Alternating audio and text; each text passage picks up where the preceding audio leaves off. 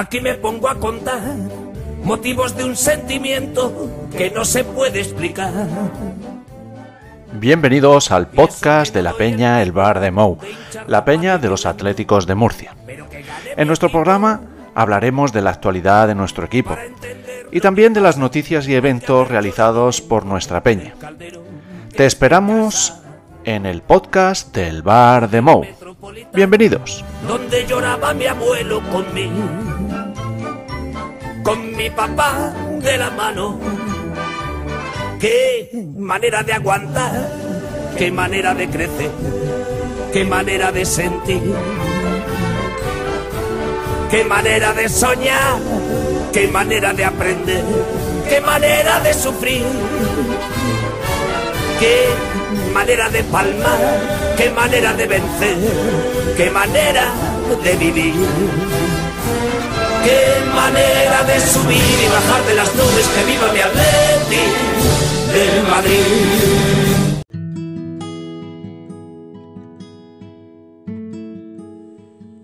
Bienvenidos al podcast de la Peña El Bar de Mou, la Peña de los Atléticos de Murcia. En este primer programa queremos presentarnos nuestra peña, una peña joven, tanto en historia como en edad de sus componentes, pero que ya lleva un largo recorrido a nuestras espaldas. Para hablarnos de la peña contamos con Antonio, su presidente, y Keco, vocal y uno de los alma mater de la peña. Ellos nos van a contar un poco la historia de cómo surge, dónde ha estado ubicada la peña hasta este momento y La peña nace de una ilusión y de una necesidad. De una ilusión por poder disfrutar de los partidos de nuestro Atleti con nuestros compañeros y compañeras atléticos, pero nos encontramos que queríamos quedar cuatro o cinco amigos a ver un partido de Champions y no teníamos donde poder juntarnos a verlo, pues coincidía esa misma jornada eh, con un partido del Madrid o del Barça, no lo recuerdo, y en todos los locales eh, estaban echando al otro equipo. Entonces nos dimos cuenta que era muy difícil poder juntarnos unos cuantos amigos a disfrutar de un partido del Atleti. Hola Vicente. Bueno, pues mi periplo con la peña empieza a raíz de conocer eh, mediante redes sociales. Eh, yo iba buscando por Facebook información sobre Atléticos de Murcia y gente afina al- a nuestro equipo y vine a dar con su página, con la página de la peña. Mandé una solicitud de amistad y les empecé a seguir. Pues esto vendría a ser eh, en octubre, noviembre del 2016, si no me falla la memoria. Y bueno, pasadas unas semanas contacté por Messenger con ellos y, y me, me causaron una grata impresión. Eh, la verdad es que fueron bastante agradables y, y en ese momento pues no- nos emplazamos para ver juntos el derby, que vino a ser por esa fecha, yo creo que mediados, finales de noviembre de ese año. Y a partir de ahí también me incluyeron en el grupo de WhatsApp de la Peña, eh, que fue donde, donde fui haciendo toma de contacto con los diferentes miembros y, y bueno, y así fue como, como empezamos. Peñas y en este caso vamos a conocer a un peñista de nuestra peña, de la Peña Atlética de Murcia, el Bar de Mou. Se trata de José Antonio, más conocido entre nosotros como Garrapatero, que nos va a contar entre otras cosas cómo llegaste a la peña, Garrapatero.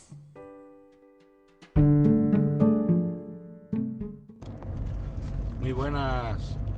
Pues me, alegra que me hagas esa pregunta. Pues eh, llegué a saber de la peña a través de, un anuncio que vi en Facebook, de que se iba a inaugurar una, una, una sede, que se iba a fundar una sede eh, del Atlético de Madrid aquí en Murcia, nueva, porque ya, ya había de antes.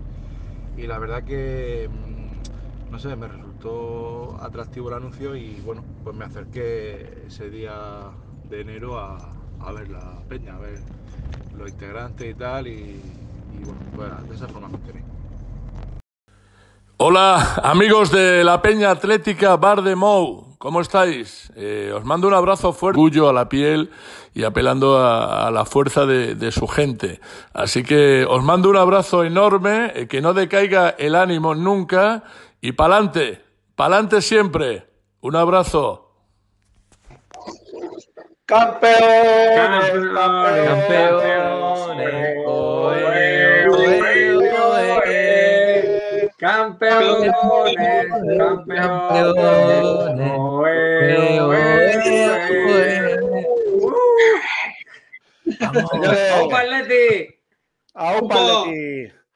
Bienvenidos a la tertulia de la Peña, el Bar de Mou, la Peña de los Atléticos de Murcia, que el sábado pasado pues eh, invadió prácticamente la plaza circular de la capital murciana. Lo celebramos por todo lo alto y algunos todavía se nos nota en la voz, por lo menos eh, a lo que a mí respecta, en lo que a mí respecta, porque fue un día extraordinario.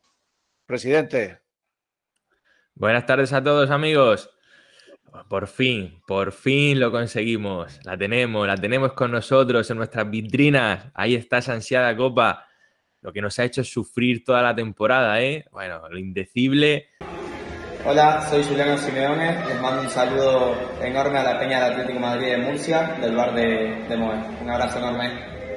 Como habréis podido adivinar, nuestro invitado de hoy pues es el gran Juanma Álamo. Juanma, bienvenido, muy buenas tardes. ¿Qué tal estamos? Eh, estaba yo escuchando, te digo, no sé, te digo, de mí no puedo ser que está hablando, no me ha dado tiempo a mí en la vida a hacer tantas cosas, pero sí, sí, sí, parece ser que sí, sí, a todo eso Sí, es- dado, a todo eso. Mira, Juanito, de nuestro compañero de la Peña de Cartagena, colaborador habitual de Maneras de Vivir y que pues, ha sido el artífice de que Juan Álamo esté aquí y que menos que saludar a Juanito y que pueda preguntarle lo que quiera a Juanma. Buenas tardes. Bueno, colaborador en las coplillas en cuestión de pelotas, ¿no? En el- Nosotros y ya pasamos a presentar a Miguel Ángel Pérez, que es nuestro invitado de esta noche. Miguel Ángel, buenas noches. Joder, qué presentación, por Dios. Eh, todo un honor estar aquí con vosotros. Y desde luego, si me tratáis así también, creo que, me, que voy, a, voy a venir más por estos lares. O sea, Nada, sí, sí. Cuando, tú- cuando tú quieras. Cuando... El podcast es Aplasta Teche y quizá sea el programa, aparte de uno de los pioneros, el más irreverente de los podcasts del Atlético de Madrid. Nuestro invitado también tiene un activo perfil en Twitter con su arroba Eduardo de Atleti, donde aparte de ser muy activo, pues cuenta con más de 8.000 seguidores ejerciendo de antivista del antigilismo, pues, eh, por lo cual no podía ser de otra manera y tenemos con nosotros el gran placer de tener a don Eduardo de Atleti. Don Eduardo, buenas noches. Buenas noches, Vicente. La verdad es que con esta presentación da gusto estar aquí con vosotros. Eh, eh, Colorado es poco para como me has compuesto. Estoy totalmente sorprendido y, halagado de más, porque yo no soy digno de tan elogiosas palabras.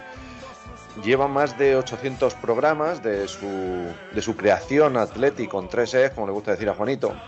Y, y la verdad que estamos muy contentos de contar esta noche con, con Jorge Golbano. Jorge, muy buenas noches, buenos días para ti y muchas gracias por acompañarnos. Bueno, buenas noches. Eh, bueno, antes de decir que el, el placer es mío porque siempre se agradece estar, estar en compañía, en buena compañía con, con buenos rojiblancos y, y veo que por aquí sois, sois muchos, bueno, eh, eh, vosotros y, y- y en Murcia en general. Eh, en otros espacios. Con todos los datos que he dado, pues creo que ya podéis haceros una idea de que nuestro invitado de hoy es José Manuel Tenorio. Teno, muy buenas noches. Muy buenas noches, encantado de estar aquí con vosotros en este bar de Mou. Encantadísimo. Javi Gómara, muy buenas tardes y bienvenido y gracias por estar aquí con nosotros. ¿Qué tal? Buenas tardes. Eh, Encantado de, de estar con vosotros y muchas gracias por la invitación. Todo lo que sea hablar de la Leti siempre está bien. Forma de vida, ¿no? O sea, no- una de nuestras frases preferidas es qué coño tiene que ver el fútbol con ser del Atleti, es decir, eh, John Wayne no era del Atleti, Robert Michucci y ninguno de los dos conocía. Pues ya sabéis, contactáis con nosotros en el correo podcastbardemou.gmail.com, redes sociales, Facebook, Twitter, Instagram, que ya sabéis que vais invitados por Juan Jesús Carrillo, alias. Big Carry. Ahí lo Ahí. tenéis. Ahí está el tío. América. Bueno, compañeros, un abrazo, muy grande Venga, a UPA un abrazo. Atleti y que ganemos el domingo. Ojalá, ojalá.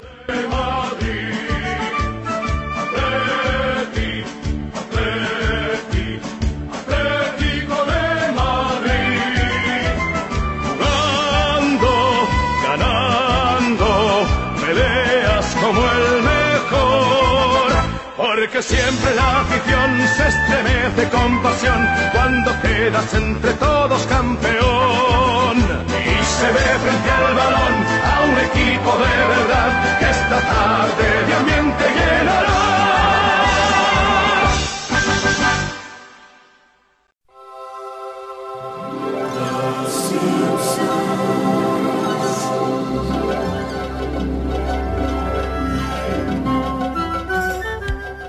Si quieres contactar y ser socio de la Peña El Bar de Mou, la Peña de los Atléticos de Murcia, puedes contactar con nosotros a través de nuestros perfiles en las redes sociales, Facebook, Instagram o Twitter.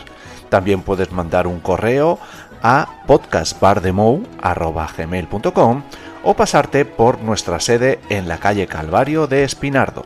Allí tendrás oportunidad de ver los partidos de nuestro equipo y también tendrás derecho a participar en todas las actividades de nuestra peña, incluidos los viajes para ver al Atlético de Madrid. Te esperamos en la peña El Bar de Mou.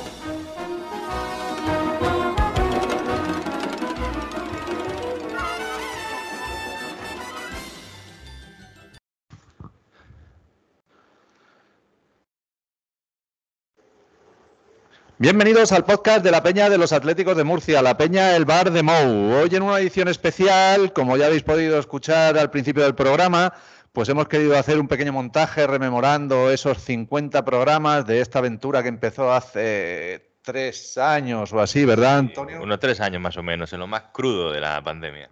Pues hace tres años nos pusimos a hacer este podcast de una manera muy artesanal y sigue siendo muy artesanal porque aquí estamos cuatro personas con un solo micrófono, pero nos hemos venido a la sede porque la ocasión lo merece y, los que no han podido pues están a través de la llamada de Skype, como siempre. Así que nada más, que se nos está, se nos está poniendo el, el programa que cada vez que lo hacemos venimos de una derrota del Atleti. Entre unas cosas y otras no hemos podido hacer programa y precisamente después de una andadura excelente en liga con solo una derrota contra el Barcelona, ¿qué pasó ayer, Antonio? Yo no me lo explico todavía. Pues lo típico del Atleti, claro que me lo explico, si es que el Atleti es así. ¿Qué pasó ayer? Pues ayer pasó que llevábamos 15 días sin jugar, pasó que jugábamos contra el último, que era un equipo descendido, y pasó que los jugadores se pensaban que yendo andando iban a ganar el partido. Cuando es todo lo contrario, cuando un equipo ya no se juega nada, como el Elche, juega tranquilo, juega sin ningún tipo de presión, eh, delante de su público, pues bueno, pues nos hicieron el partido a nosotros y ha ganado tres o cuatro, tres partidos creo que había ganado antes que el nuestro y va y nos gana el Atleti. Típicas machadas de nuestro querido conjunto rojiblanco, pero bueno, yo quiero pensar que no es nada más que una mancha, una anécdota. Lo importante es que, el Cholo consiga motivar a los jugadores para que esto no se vuelva a repetir de aquí al final de temporada y si seguimos en la línea que estábamos andando, conseguiremos nuestro objetivo de terminar por delante del Madrid, que a día de hoy tiene que ser el objetivo que nos motive, porque si no, si los cuatro partidos que quedan van a ser como este, yo me bajo del barco ya hasta el año que viene. ¿eh? Pues sí, comentábamos antes, Susana, y yo, que aparte hubo otros factores que influyeron, y aprovecho para darle la bienvenida a Susana, a la que nos saludaremos, pero antes de nada, si hay un equipo que puede perder dos partidos en una vuelta, uno contra el líder y otro contra el colista ya descendido, ese es el Atleti, ¿verdad, Susana? Y bienvenida. Gracias. Eh, sin duda, el Atlético de Madrid es especialista en perder contra el líder y contra el equipo que está descendido matemáticamente. Yo lo que observé ayer fue un regreso a la primera vuelta. Yo ayer, conforme avanzaba el partido, eh, pensaba que estaba en octubre. Pensaba que estaba en el mes de octubre, veía al equipo jugar y os explico un poquito lo que yo veía en octubre. Yo en octubre veía un equipo que jugaba con dos jugadores y medio. Oblak, Morata y medio Grisman. Medio Grisman porque como tenía medio contrato, pues era medio Grisman. Pero es que yo ayer vi otra vez a medio Grisman y ya tiene contrato entero. Por supuesto, como no estaba Oblak, ayer jugamos con un jugador y medio. Eso es lo que os puedo decir hasta este momento de lo que ocurrió ayer, aparte de el famoso pie en la jugada del gol, el penalti que no se nos pitó, etcétera, etcétera. Pero es que al Atleti tampoco lo vi como para ganar, ni siquiera habiéndose anulado ese gol, y hasta dudo que hubiésemos marcado el, supuesto penalti. Entonces, básicamente lo que vi fue un regreso a la primera vuelta. Una primera vuelta de la que ya casi no nos acordábamos, Keco, y que ayer, como bien dice Susana, pues en muchos momentos la rememoramos. Jugadores muy fuera de forma de nuevo. Eh, creo que ya hay algunas claves que hemos dado. Grisman ayer no fue el jugador que nos tiene acostumbrados en, la- en las últimas semanas, meses, y eso se nota. Un jugador top 5, top 10 mundial, vamos a poner, probablemente el MVP de la liga y que ayer pues no tuvo su mejor día y el Atleti lo nota y no hay nadie que coja, las riendas de ese caballo y el caballo pues desboca y es que hubo jugadores que tuvieron un rendimiento muy muy muy decadente. Sí, lo habéis estado comentando y dando las claves del desarrollo del partido. Yo creo que se vio una indolencia tremenda, ¿no? Los jugadores que básicamente no comparecieron. Y fue más un problema más que de estrategia, de planteamiento, de, simple actitud, ¿no? De- de ver esa pasimonia que se veía en la primera fase del campeonato. Y en cuanto a lo que dices de Griezmann, está claro que mm, es muy difícil que él pueda mantener ese nivel que está dando en los últimos partidos siempre. Y ahí es donde se ven las carencias del equipo, ¿no? Esa Griezmann dependencia que hay. No existe una, un plan B, ¿no? Una segunda línea que pueda sostener el equipo cuando la gran estrella no funciona.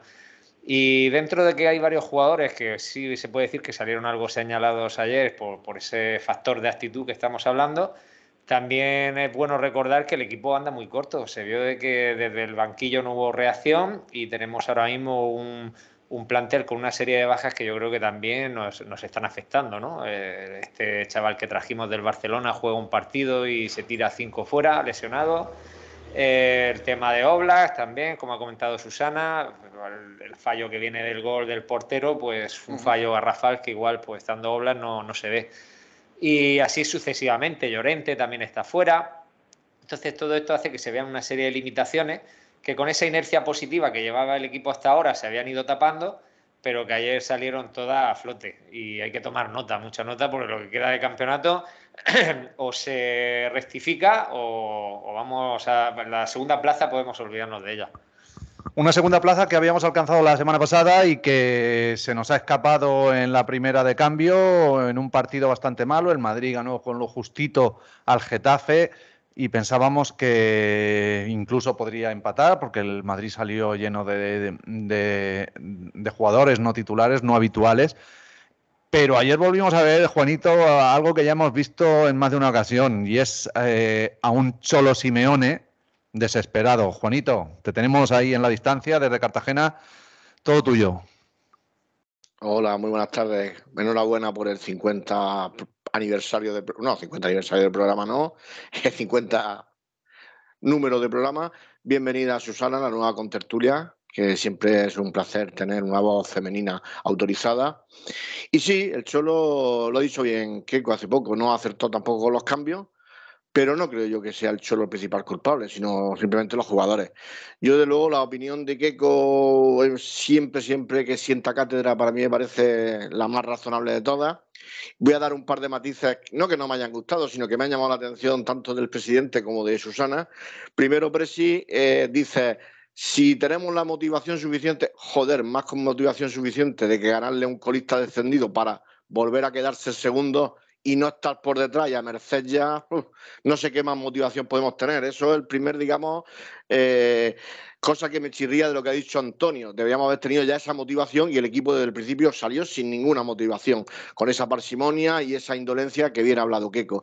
Y en cuanto a Susana, me ha sorprendido lo, mora- lo moratista que es. O sea, decir que jugamos con dos y medio y uno de ellos Morata, bueno, pues tiene su mérito, ¿no? Porque eh, a Morata no le voy a discutir su calidad humana y su calidad de jugador, pero como nueve realmente para Atleti mm, nos sirve como, eh, no como uno que ha contado Susana, sino yo lo contaría como, como un cuarto o medio como mucho.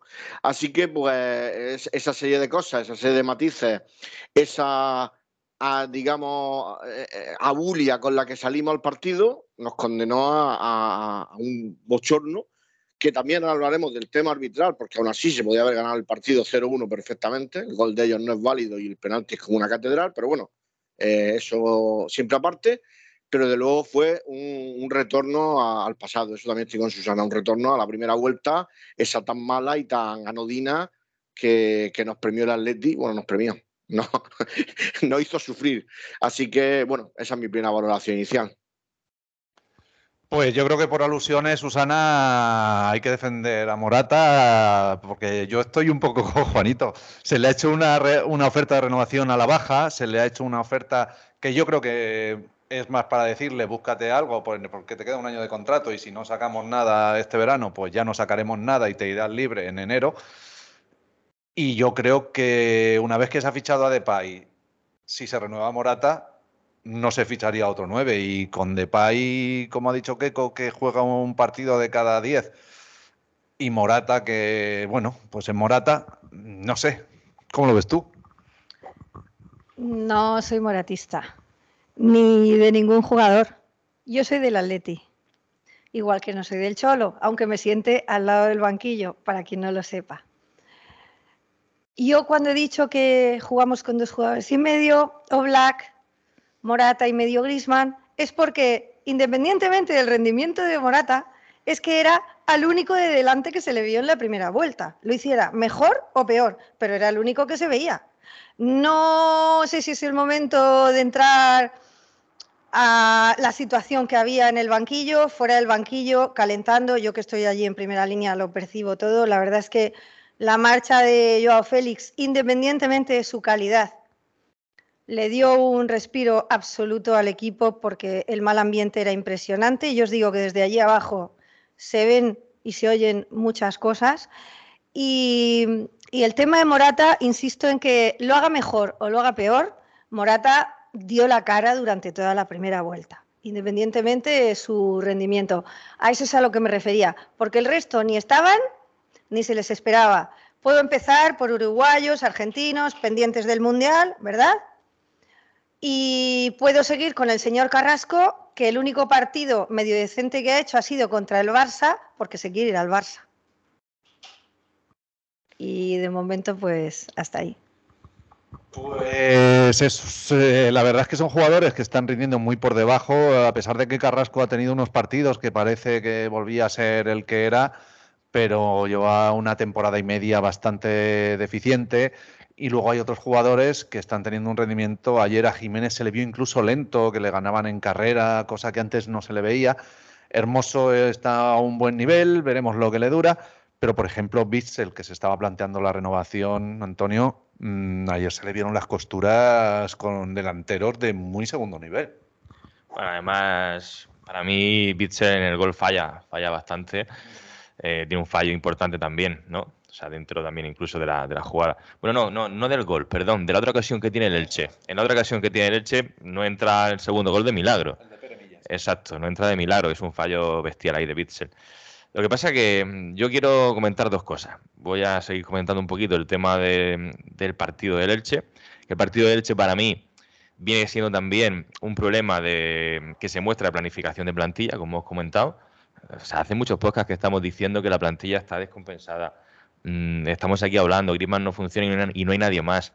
Pero es que llevamos cinco o seis partidos que yo no sé muy bien, o sea, cómo lo hemos ganado ha sido yo creo que la dinámica del equipo o porque los titulares han funcionado muy bien, pero que mirábamos al banquillo y comentábamos por el grupo de WhatsApp y hablábamos, ¿quién hay en el banquillo? ¿Quién hay en el banquillo del Atlético de Madrid? Saúl haciendo bromas con el médico. Es que no hay nadie que te pueda resolver un partido. Claro, se lesionan tres, cuatro titulares y se nos ven las costuras completamente al equipo. De todas formas, que como yo siempre doy el toque positivo, que el partido de ayer no manche la trayectoria y no manche la inercia que lleva este conjunto, que incluso con media plantilla en forma nada más o de relativa calidad para jugar en Atlético de Madrid, pues estamos ahí y hemos hecho una remontada increíble y estábamos pensando que no íbamos a entrar en Champions, íbamos a sufrir muchísimo y ya estamos en Champions matemáticamente a falta de cuatro jornadas. Entonces, eh, recordemos también eh, ese cambio que ha dado el equipo. Y yo ahí resaltaré la figura del Cholo, del Cholo del que en la primera vuelta todos pedíamos por activa y por pasiva que por favor se fuera ya, que iba a ser un completo desastre. Y me llama la atención porque en cuanto perdemos el primer partido, he visto de nuevo a cierta parte de la afición muy en contra de nuevo del Cholo, como que le tenían ganas.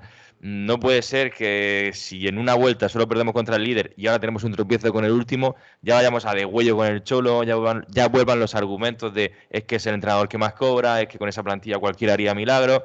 Yo no lo compro, no lo compro y entonces yo quiero mucho al Cholo, creo que es el mejor entrenador que podemos tener ahora mismo para el Atlético de Madrid, pero Cholo, vete, como te decía en la primera vuelta, vete porque si no es que te van a echar a pedradas alguna parte de los aficionados, ¿no? Yo prefiero que termine, que se vaya, vuelvo a decir aquí que se vaya el Cholo, pero por él, por su figura, porque se le haga un homenaje en condiciones y que ver los troles de la barrera. Porque es que si no, mm, la temporada que viene vamos a volver a ser una temporada muy difícil de los antis y los pro Cholo y por él que se tome unos años de distancia y que vuelva dentro de 5 o 6, cuando la gente lo pida. Que hay muchos equipos que ya quisieran tener al Cholo de entrenador.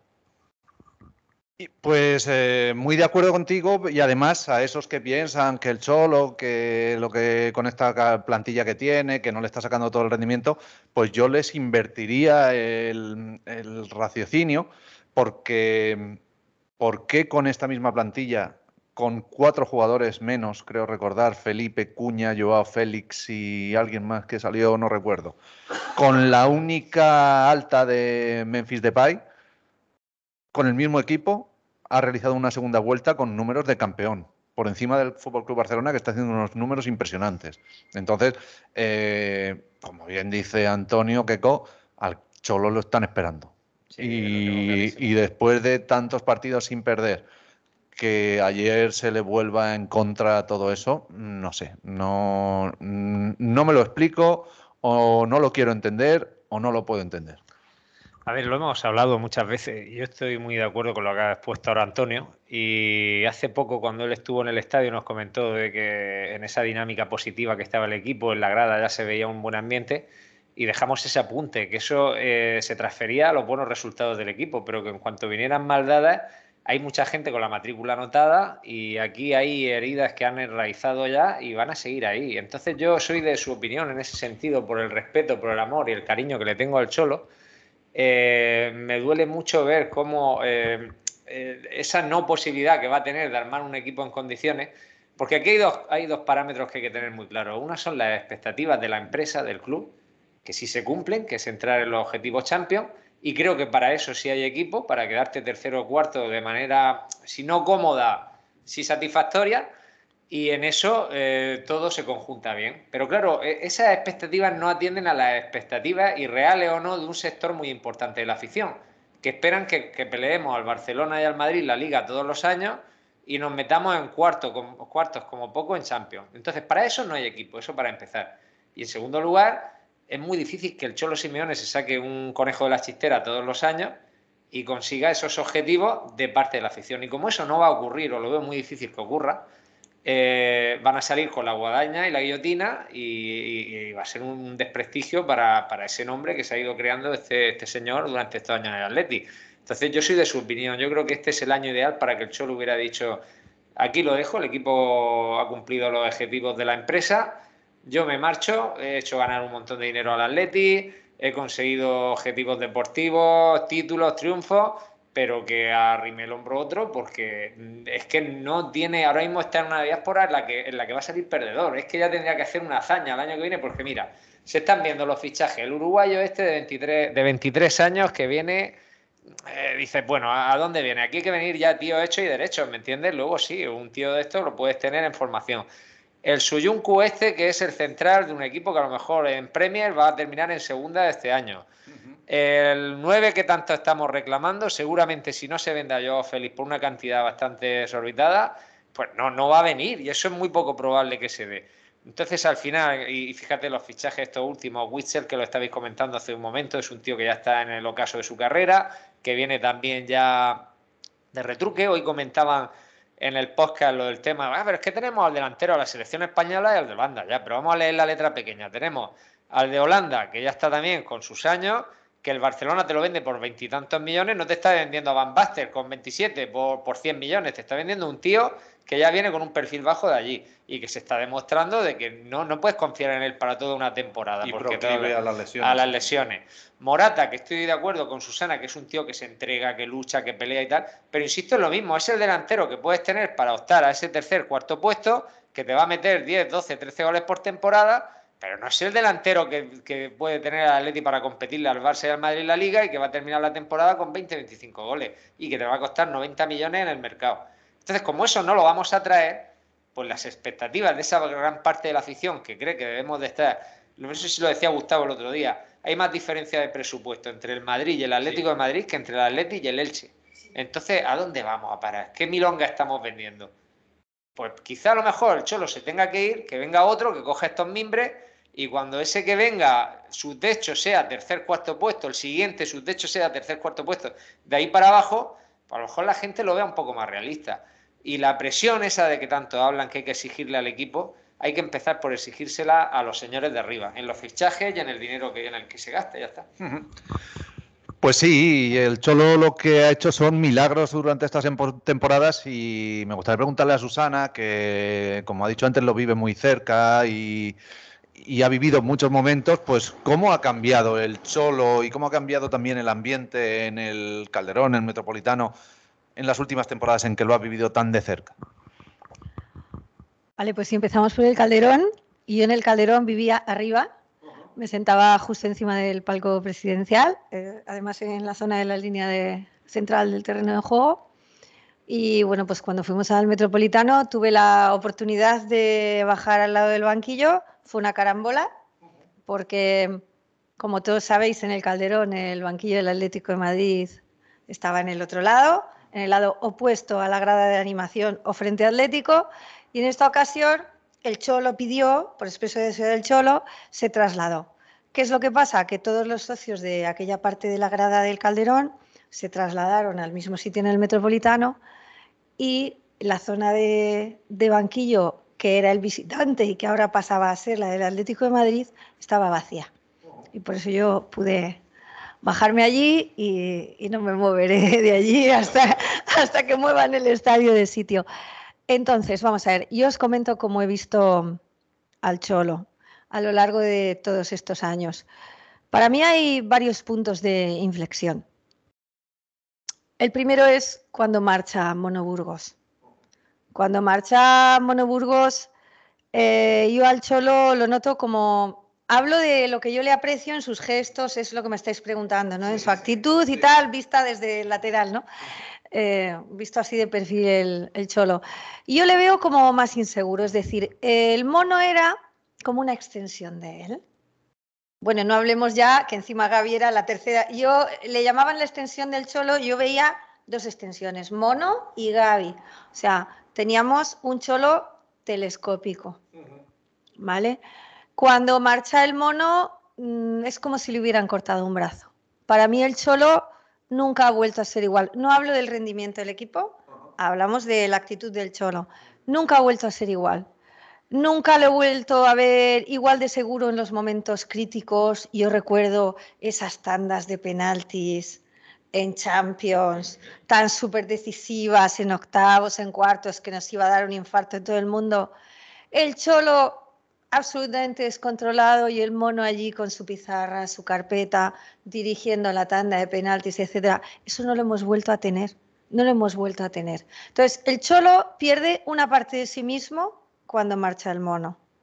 Entiendo que el mono estaba en su derecho de marchar y encontrar esas oportunidades. Aparte que dicen que tenían problemas ya un poco el equipo, eh, el equipo, el tándem que formaban ellos dos.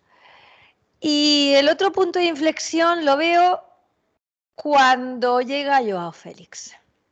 Cuando llega Joao Félix es la primera vez que veo al Cholo pendiente de un jugador de lo tengo que sacar y cuánto tiempo le doy. Y mirando de reojo y mandándolo a calentar y hablando con el profe y lo saco, no lo saco, desde arriba me dicen que lo saque. Esto eh, para mí fue verle al Cholo descentrarse de lo que era el juego y de lo que era el resto del equipo y centrarse en pongo a Joao, no lo pongo, lo quito, no lo quito, pero ya no estaba dirigiendo al equipo, estaba dirigiendo a Joao Félix. Cuando todos vemos claramente que con el paso del tiempo el tándem Joao Félix Cholo no funciona, no hay comunión, esto ya es absolutamente insostenible a mitad de la temporada pasada. Absolutamente insostenible. Las miradas entre ambos, la actitud, las trifulcas de Joao Félix con el profe en la banda de película, de película. Joao Félix cuando entraba de mal humor a jugar, porque entraba en el 80, acordaos la temporada pasada, cuando si lo sacaba de mal humor. Si lo tenía jugando media parte, también de mal humor. Yo Félix siempre de mal humor. Y el Cholo, pues de mal humor, porque yo Félix estaba de mal humor. Y esa es la evolución que he visto. O sea, ha estado muy marcada por Mono y Joao Félix, la evolución del Cholo en el banquillo. Pues habla Susana, Juanito, de una claudicación del Cholo prácticamente, porque un entrenador con esa personalidad es muy extraño que, ya lo hemos dicho aquí alguna vez, de algunas tragaderas, que se ha comido muchas en este periodo, pero yo creo que la de Joao Félix ha sido la que más le ha marcado y la salida de Joao Félix la que más le ha liberado, como demuestra este, este, esta marcha en la segunda vuelta, Juanito. Pues sí, estaba escuchando atentamente a Susana y la verdad es que eh, a los puntos de inflexión que ella ha dicho, yo le sumaría a Milán, porque ahí hubo un, un momento, un impasse, una, una duda, tenemos que, tenemos que pensar y ahí muchos pensábamos que el Cholo podía irse. Entonces yo a, lo que ha dicho Susana le añadiría Milán como otro punto de inflexión del Cholo. Efectivamente, la salida de Joao eh, que ha chocado literalmente con, con Simeone, es un síntoma de, también de mejoría del equipo. Pero es que yo pienso que el Cholo, eh, por muchas tragaderas que haya tenido en el caso Griezmann y en algunas otras ocasiones, mmm, también es verdad que ha sido un hombre que si no ha visto a un jugador bien, no lo ha puesto y punto. Yo recuerdo casos como Craneviter, que lo quiso él y fue residual, Nico Gaitán, que también fue una apuesta, una apuesta personal, personal suya. Es decir, no se casa con nadie. Y si no ve a un jugador bien, da lo mismo que haya costado 120 millones de euros, 200, da igual. Realmente no lo pone. Y a Joao no lo pone. Y de hecho estamos viendo una cosa, y es que tiene también su parte de razón. No tiene un peso específico tampoco en el Chelsea este muchacho. En Portugal también juega a veces y otra, otras veces no. Quiero decir, un jugador que quizás no han vendido eh, que es un fuera de serie, pero a lo mejor es un fuera de serie dentro de un poco de tiempo, porque realmente ahora mismo es un jugador eh, que yo no voy a discutir su talento, pero que realmente en el Atleti ha demostrado bien poco hasta el momento. Yo no sé lo que opinaréis, los demás, pero a mí este muchacho me ha decepcionado lo que es bastante.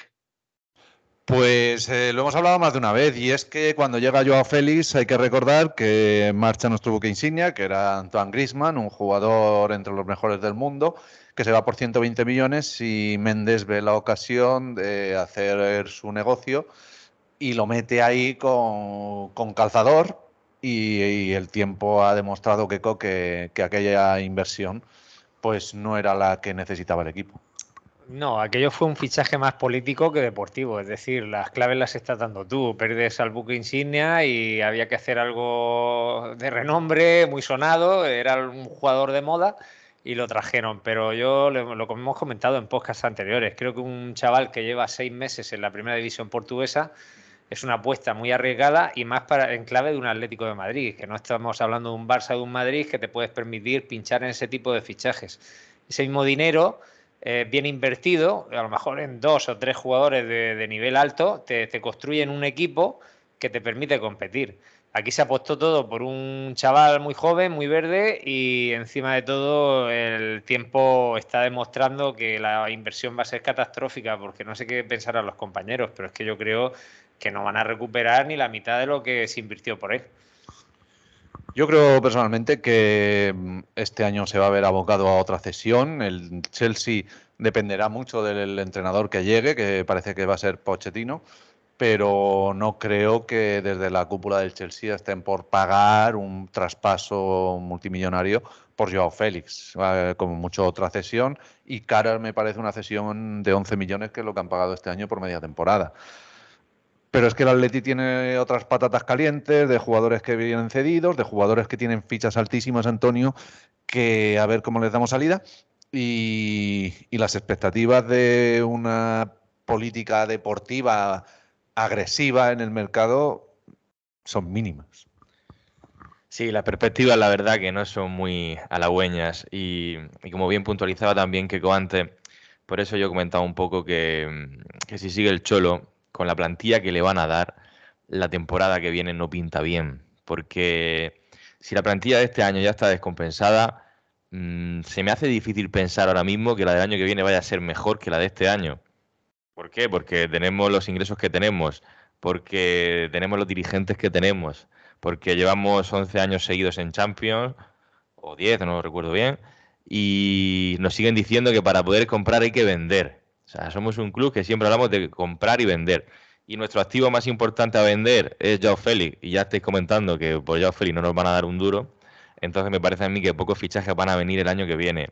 Ya había hecho un poquito de introducción Keiko también con el chavalín este uruguayo, eh, con el Suyunku. O sea, es que, bueno, bien, porque necesitamos centrales, perfecto. Pero ya estamos viendo mm, un poco la calidad o el tipo de fichaje que se está haciendo. Coste cero y, poquito más. Entonces, vale, tenemos que seguir reforzándonos porque la plantilla va a ser corta, pero ¿qué calidad de plantilla nos va a quedar?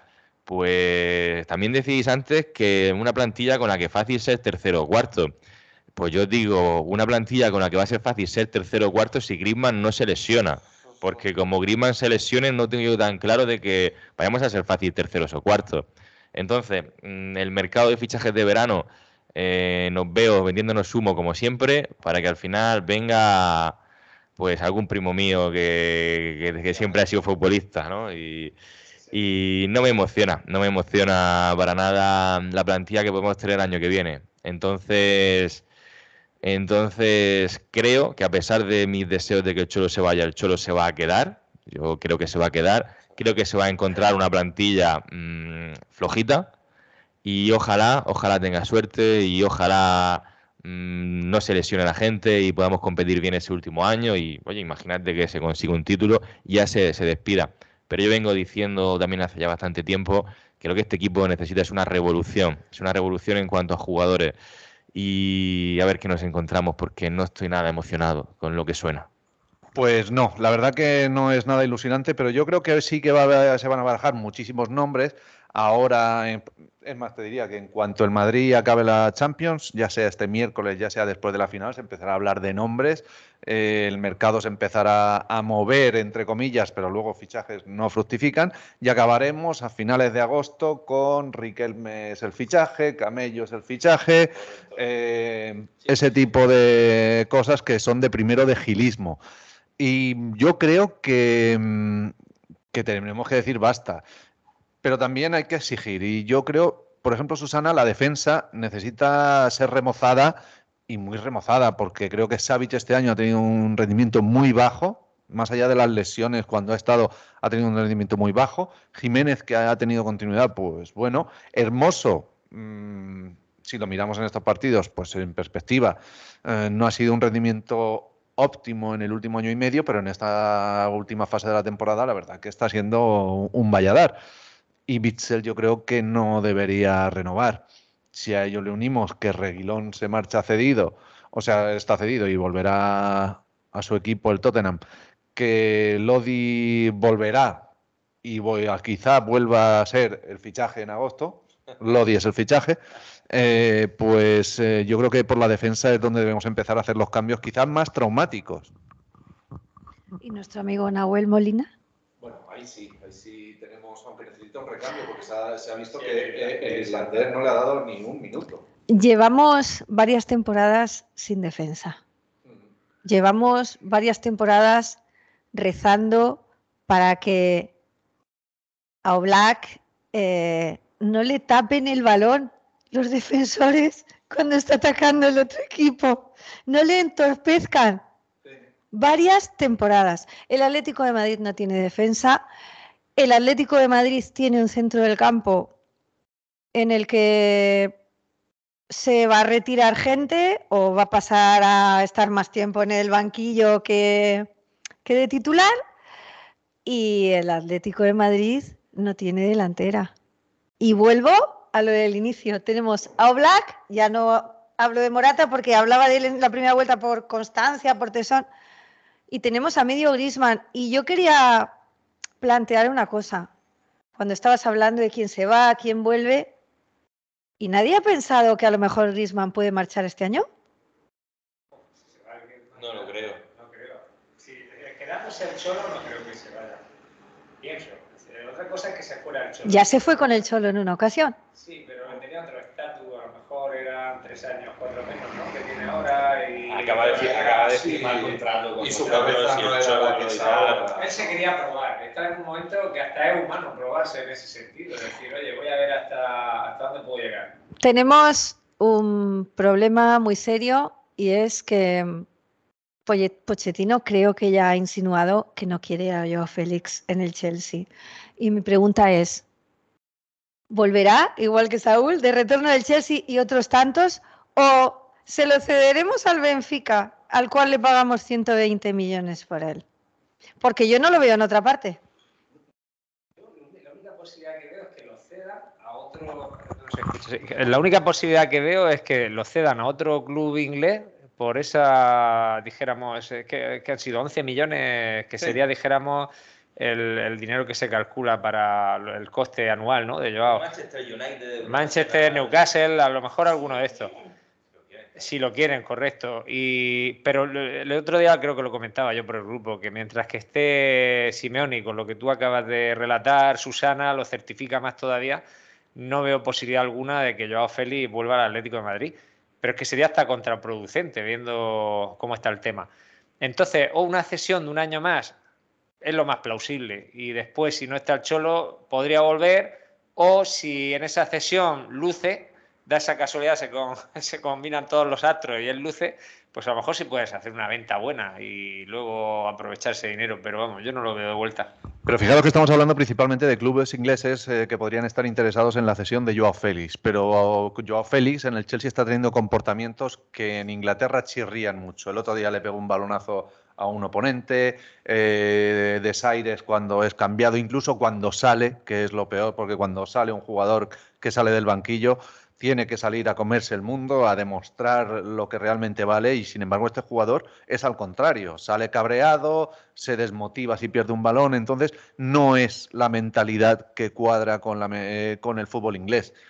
Y en Italia no está el dinero como para pagar una, una ficha así. Entonces, como decía Susana, me estoy viendo eh, un banquillo con Joao Félix, Saúl, millones y millones en fichas que están en el banquillo. es otro problemón, ¿eh? Eh, Saúl ahora mismo está claro, bueno, y desde su postura personal se podrá entender más o menos, pero está claro que no va a perdonar un duro. Aunque yo creo que el Atlético de Madrid, no sé dónde leí el otro día, que va a intentar eh, gente como Coque y Saúl que rebajen la ficha y tal, pero, pero Saúl no está por la labor y a ver dónde lo encajas, porque la aventura inglesa ya se probó y fue un fiasco. Y aquí en España, donde lo en- meta, eh, te va a costar palmar pasta, porque gran parte de ese salario lo va a tener que seguir metiendo el Atlético de Madrid. ya se habló en Navidad, creo que podría ir al Valencia y no se quiso rebajar un euro sus fichas, lo que le quedaba de temporada. Entonces, eh, bueno, muy, muy atlético, pero entrampados. El otro día Simeone, eh, con el título de Nap- del Nápoles, hizo un comentario sobre el delantero que llevan ellos, el africano este, el Osimhen. Y decía que es buenísimo, pero que había que plantearse que si llegan con una oferta bastante interesante, de venderlo, porque a veces los clubes, y esto ojo al dato, decía que se entrampan, clubes que no son de primerísimo nivel, para retener a sus estrellas, le- les hacen una oferta brutal económica y, y luego si el jugador no funciona, y el primer caso que se me vino a la cabeza fue el de Saúl, digo, sí que es verdad que en ese momento tenía un cartel tremendísimo, igual si lo hubiera vendido el Atleti no hubiéramos comido a Gilmarín, pero mm, hay que aprender de la experiencia. Y a lo mejor esto nos indica que en clave del Atlético de Madrid tenemos que tener un tope y pasado ese tope, por mucho que sea el escudo y la bandera, eh, no, no, no interesan hacer esas operaciones. Y yo creo que también los aficionados tenemos que ser más realistas y un poco respetar la- el saber de- del entrenador y más un entrenador como el Cholo Simeone, que es el, la persona más importante en la historia reciente y diría que en la historia del Atlético de Madrid. Entonces, eh, pasaba lo mismo con Pablo Barrios. Hace unos meses pensábamos que Pablo Barrios iba a ser el próximo Iniesta, iba a ser el que nos iba a sacar de, pobres, que nos iba a dar grandes alegrías, un nuevo Torres. Pero el chico ha dado un paso atrás, Juanito, y esto con lo de Saúl y con lo de Joao, pues la verdad que es para ser más, eh, más humildes como aficionados. Habéis abierto muchas patatas, os he estado escuchando atentamente, como no podía ser de otra forma, y realmente habéis dejado perlas, vamos, in- de incalculable valor.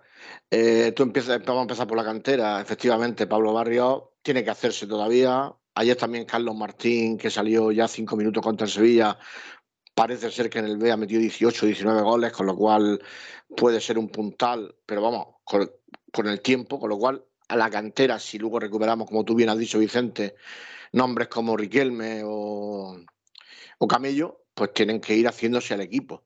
Pueden ser nuestros fichajes, van a ser nuestros fichajes, me temo.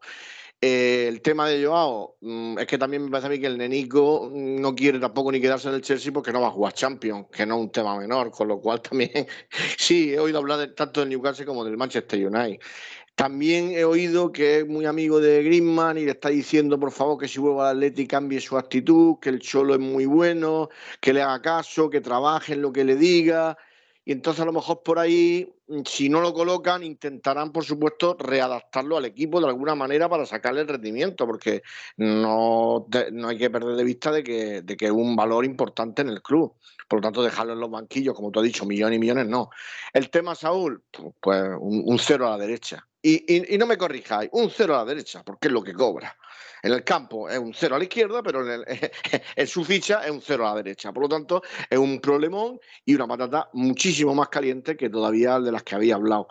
Y el tema Cholo, porque también he, he- tirado unas perlicas, yo lo que veo del Cholo es que yo soy muy cholista, lo primero lo tengo que decir, porque este hombre le ha dado la, vuelta a la historia del Atlético como un calcetín y realmente mm, no solamente que nos clasifica a Champions, sino que ha ganado muchísimos títulos. Hemos vivido dos finales de Champions de mal sabor de boca, pero las hemos vivido, hemos, hemos podido ganar las dos fácilmente y, justamente incluso.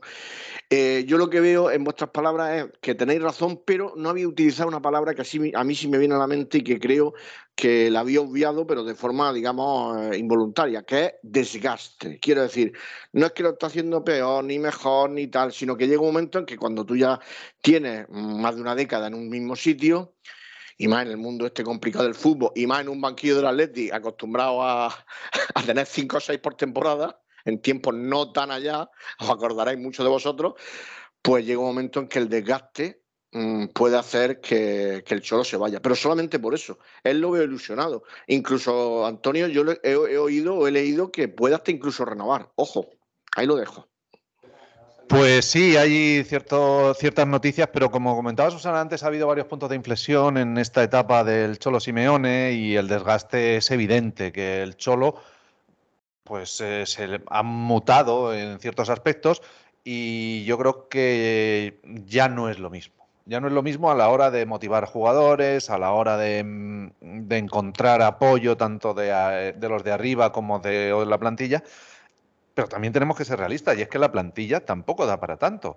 Si no tenemos a Griezmann, y creo que ninguno esperábamos el rendimiento de Griezmann en esta temporada, yo creo que nuestra plantilla no está muy lejos de Villarreal, de Real Sociedad, y si el Sevilla te hace dos fichajes medio regulares, pues que estamos ahí, peleando por la tercera plaza.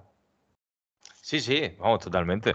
Eh, lo comentaba yo antes y, y la plantilla que tengamos yo creo que va a devenir también un poco el futuro del club a, a corto plazo. Mm, Yo también he leído esa, pero yo quiero pensar que es un globo sonda lo de que el Cholo va a renovar. Puede ser que renueve.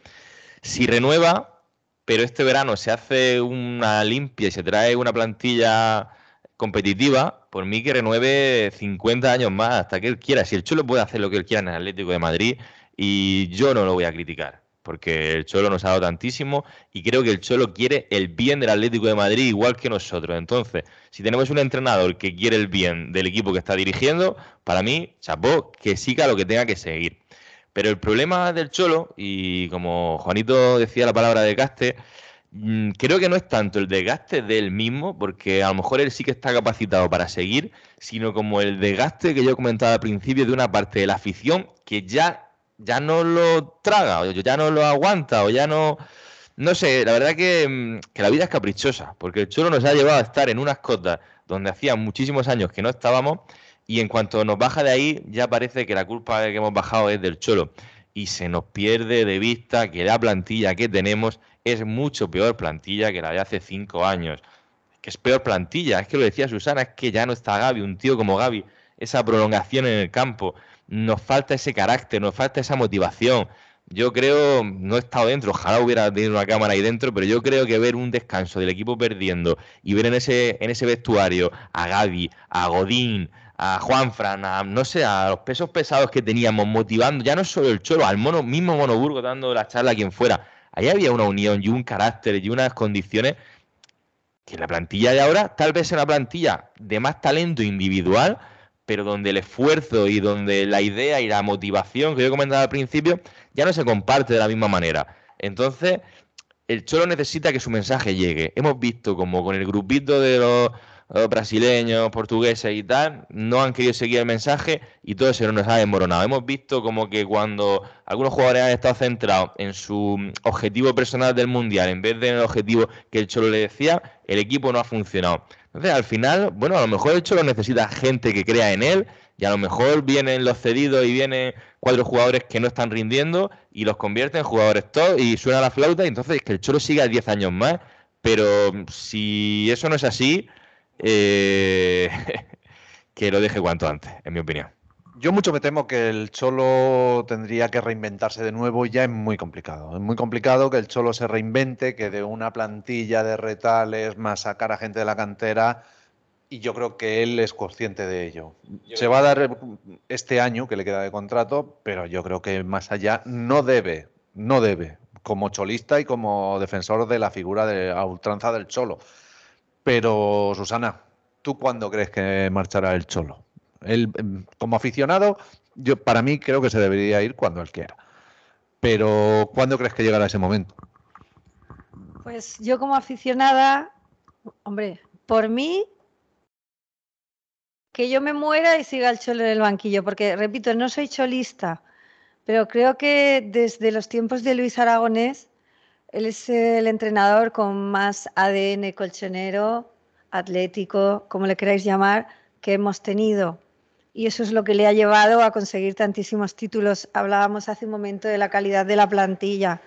Por Dios, que cuando empezamos a ganar títulos con el Cholo, después hemos ensalzado mucho a esa plantilla, pero no olvidemos que no teníamos figuras, que era un equipo, bueno, eran una cantidad de jugadores que él los coge y construye un equipo, que se convirtió en un equipazo y que luego, despiezados uno por uno, ya en ese momento ya eran grandes estrellas. Por eso, en referencia a lo que decía Antonio, yo no descarto que la próxima temporada, con cuatro remiendos que le traigan, él pueda construir otra vez un equipo muy bueno del cual él no va a ver el rendimiento.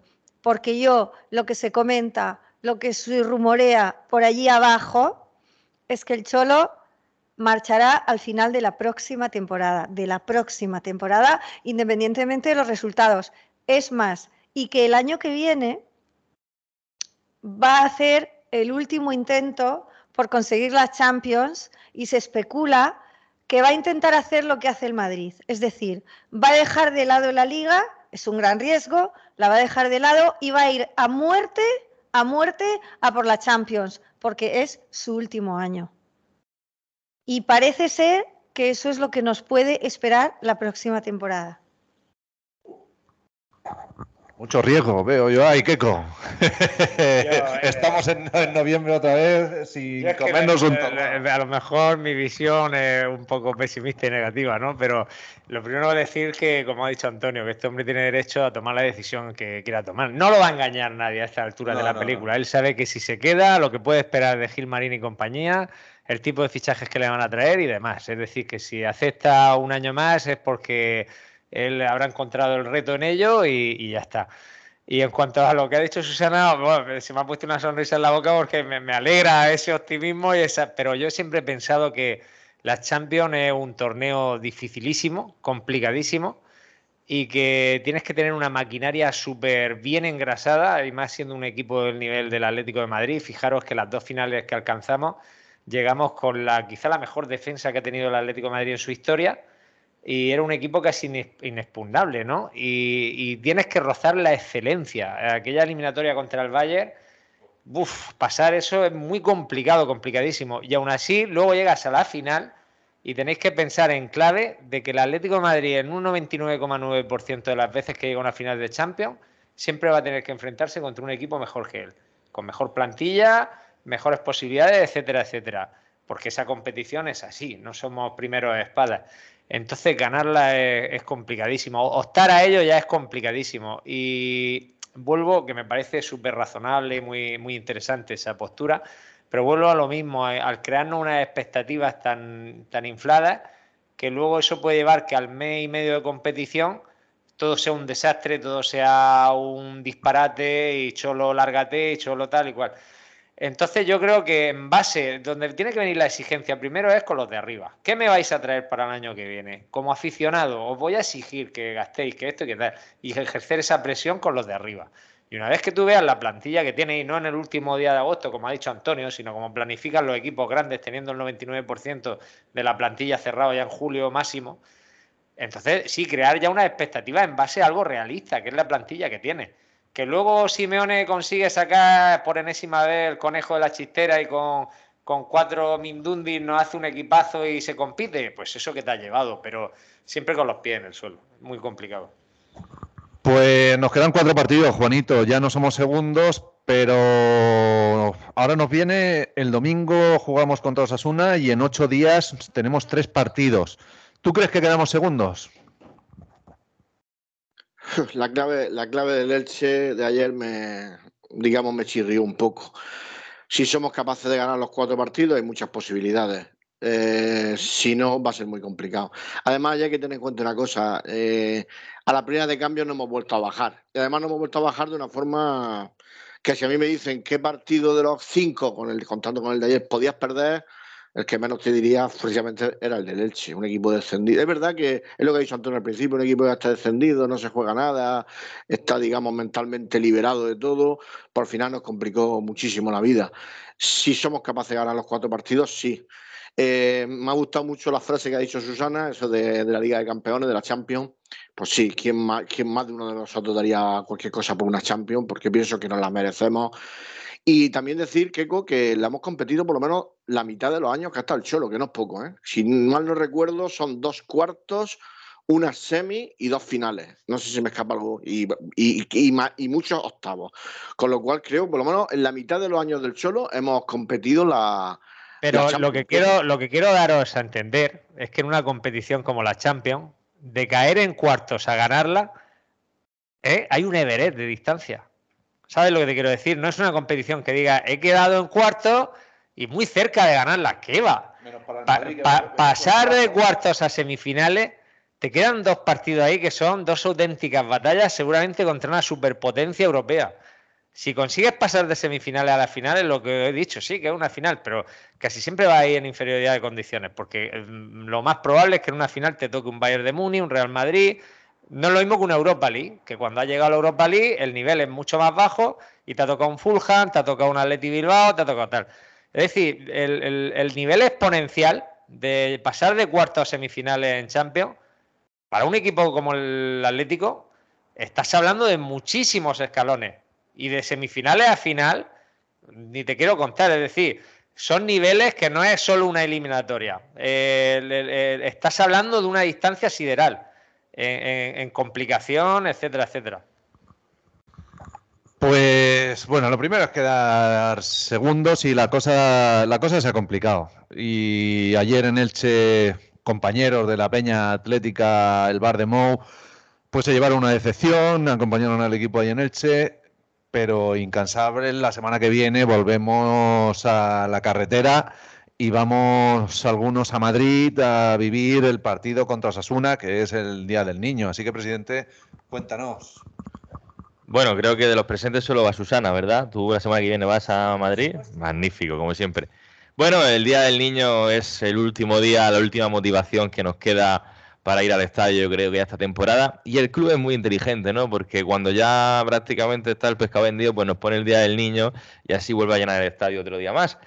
Y yo espero que sea una jornada muy bonita, que es lo importante. Espero que sea una jornada muy bonita. Sé que se tienen muchísimos detalles con los más pequeños atléticos. Creo que el ojalá, el, de- ojalá el director del departamento de marketing fuera el director deportivo, porque lo hace muy bien.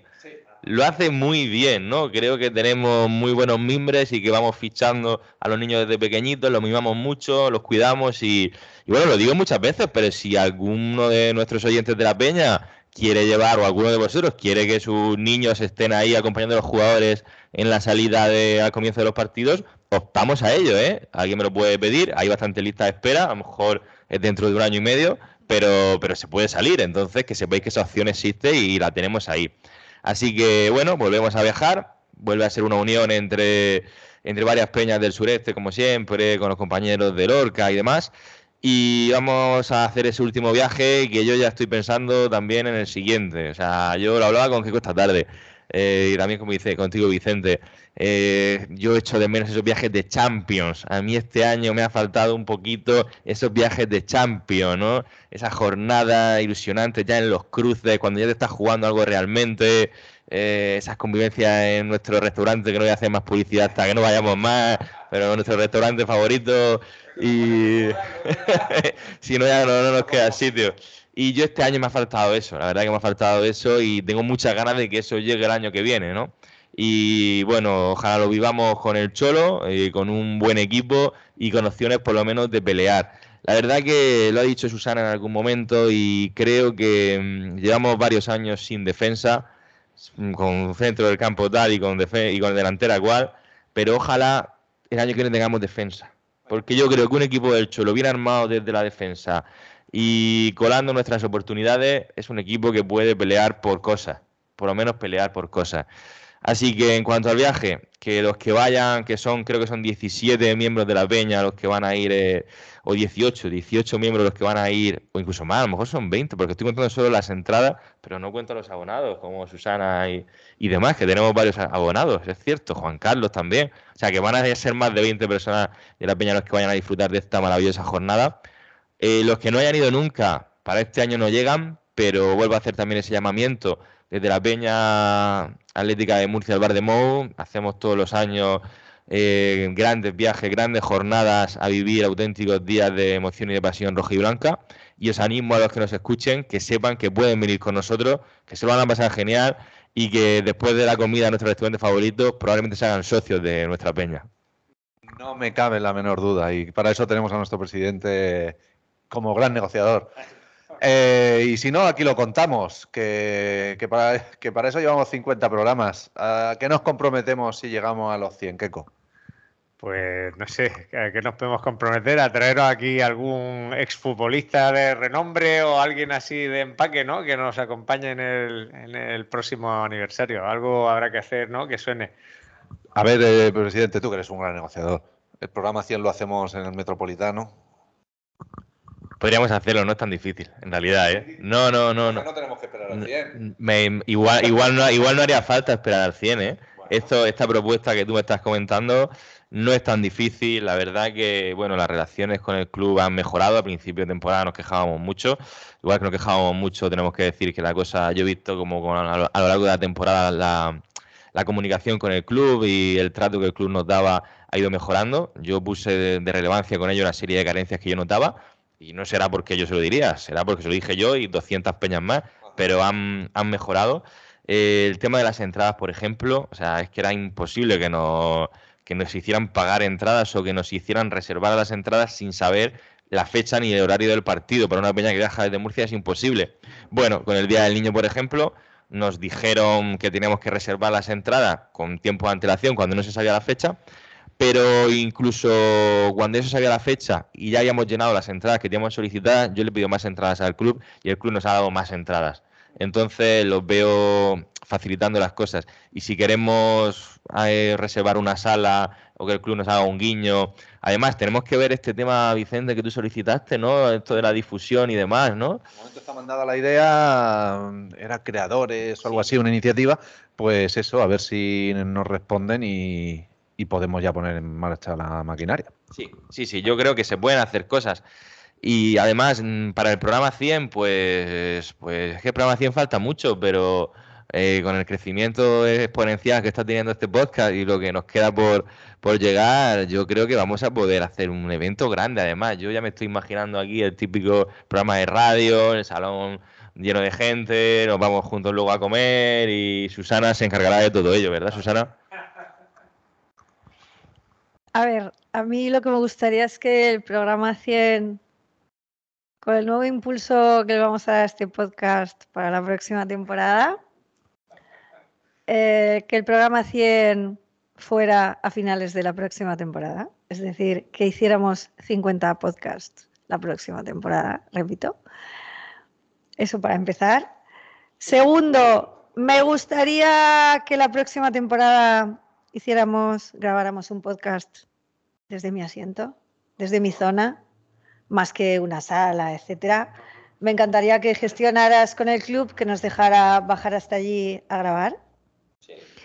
Porque además allí, in situ, os contaría muchas anécdotas vividas allí que yo creo que relatadas desde allí las comprenderíais un poco mejor eh, mi manera de percibir las cosas del equipo y además os explicaría el tipo de afición que hay en cada grada, porque es que es muy curioso, ¿no? Son ya cinco temporadas allí y, y hay un tipo de espectadores muy definidos en cada grada. Es, eh, es, eh, es muy curioso, ¿no? Entonces, podríamos hacer un programa súper interesante desde allí. No solo hablaríamos del equipo, sino que hablaríamos de muchas otras cosas relacionadas con, con el Atleti. Bueno, yo simplemente añadir que si viendo que es un deseo y es un, un, sentir de los compañeros del podcast, a partir de ahora yo vendré aquí con una camiseta de Gilmarín un día y con una camiseta de Cerezo otro día. Vamos, dirigentes, os queremos mucho y, y habrá censura, por supuesto, haremos recortes. Si hay 50 programas a lo largo del año, habrá recortes en lo que digan los tertulianos y, y grabaremos desde el Metropolitano, chicos. Dale, Juanito. Sí, yo quería, yo quería solo hacer una petición y como, y como no, una preguntita rapidico respecto al podcast. Que para el 100 esté igual de rodeado de buenas personas y buen atléticos como sois todos vosotros. Eso para empezar. Y lo segundo, eh, yo voy a, voy a hacer la pregunta y yo la contesto rápido también la mía. ¿Cuál es, digamos, el programa que os ha gustado más por cosas particulares? Y si tenéis alguna pequeña anécdota, yo voy a decir lo mío. Mi primera anécdota fue, y lo más bonito, y que tengo el primer programa que grabé con vosotros allí in situ cuando fui a visitaros, cómo, cómo me acogisteis, que lo sabéis ya porque lo he contado en, otro, en otros podcasts. Y quizá el programa que más me gustó también de los invitados que hemos tenido, por decir algo, Juan Álamo, porque lo conozco personalmente. Que me dierais, quizás Susana un poquito menos porque es debutante, pero que me dierais vosotros vuestra opinión. Pues, ¿qué? Uf, esto me pilla a mí a contrapié. Yo tengo la memoria mía infame, macho. Eh, a ver, de invitado estoy contigo. El de Juan Álamo fue muy entrañable.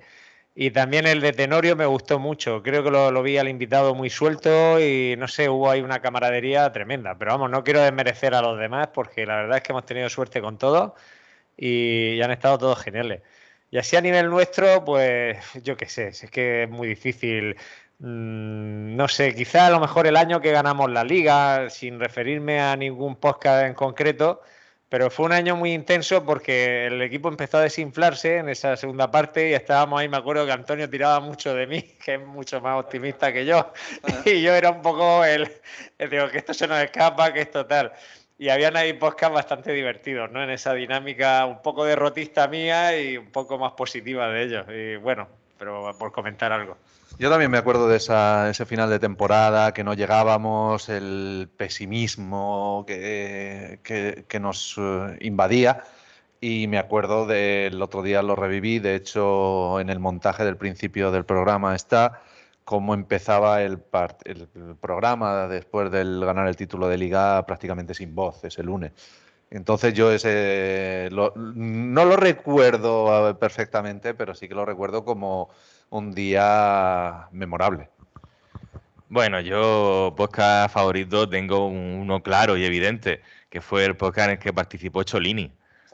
El primo de Cherchi, ese podcast fue completamente legendario, os lo recomendaremos para que lo veáis porque probablemente Susana y Juanito no, no conozcáis ese programa, pero el episodio de Cholini es un episodio que tenéis que ver porque desde luego que, que es memorable.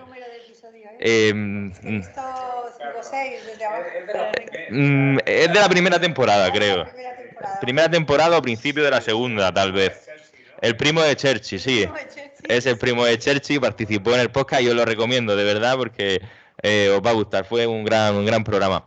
Y más allá de ese, de ese podcast en concreto, yo me quedo con dos momentos. La verdad que me quedo con las entrevistas que yo hice el año pasado en el restaurante, en uno de los viajes que fuimos a Madrid. Fue un momento muy divertido. Fue un momento también de que personas que no eran de nuestra peña o que estaban entrando en nuestra peña nos dieran su opinión, comentaran cómo les había gustado el viaje. Fue algo entrañable, me gustó mucho. Y luego, destacando, ya que estamos aquí, mm, recuerdo, no sé si lo llegamos a subir al podcast, pero recuerdo el momento en el que la, la televisión, la 7 de la región de Murcia, vino a grabar un programita aquí, a nuestra sede, con nosotros. Era el momento en el que quedaban cinco partidos para acabar la liga. Y recuerdo que el presentador mismo decía, esto se os escapa y tal, ¿cómo estáis? Y nosotros, no, no, esto no se nos escapa y al final lo conseguimos. Entonces, eh, conseguir que aquí venga la televisión, conseguir que gente que no tiene nada que ver con nosotros nos conozca en un viaje, se sumen al proyecto, eh, participen con sus comentarios en el podcast y no sé, son cosas que me llenan de este proyecto y bueno, estoy muy contento de poder seguir compartiéndolo con todos vosotros, chicos. Pues nada, dar la bienvenida a Susana a este proyecto y, nada, que esperamos que hayas estado a gusto y te esperamos en próximas ediciones. Pues yo he estado encantada, espero seguir aquí en absolutamente todas las ediciones. Eh, bueno, algunos sabéis que vengo de Goldplay, que nos cerraron el programa, perdón, suspendido temporalmente.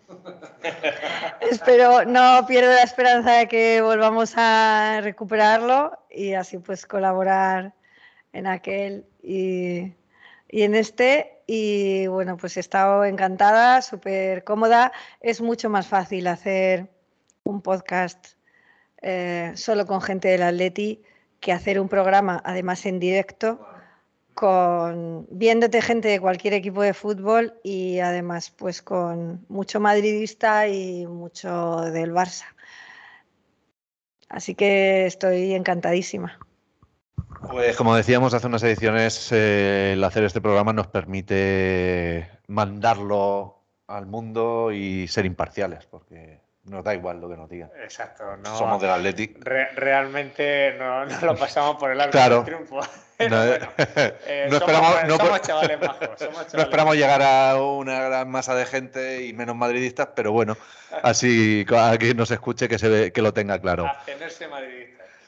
Pues hasta aquí la edición número 50 del podcast de la Peña de los Atléticos de Murcia, la Peña El Bar de Mou. Seguidnos en redes sociales, Facebook, Twitter, Instagram, el correo electrónico podcastbardemou.gmail.com para cualquier cosa que nos queráis decir. Estamos en Spotify y en iBox, en varias más plataformas, pero no me acuerdo. Si lo buscáis, nos encontraréis.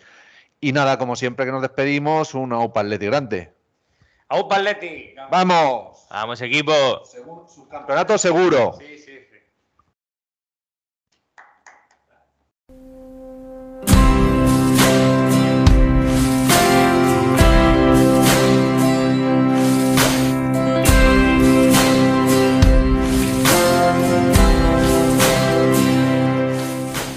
Hasta aquí una nueva entrega del podcast de la Peña de los Atléticos de Murcia, la Peña El Bar de Mou.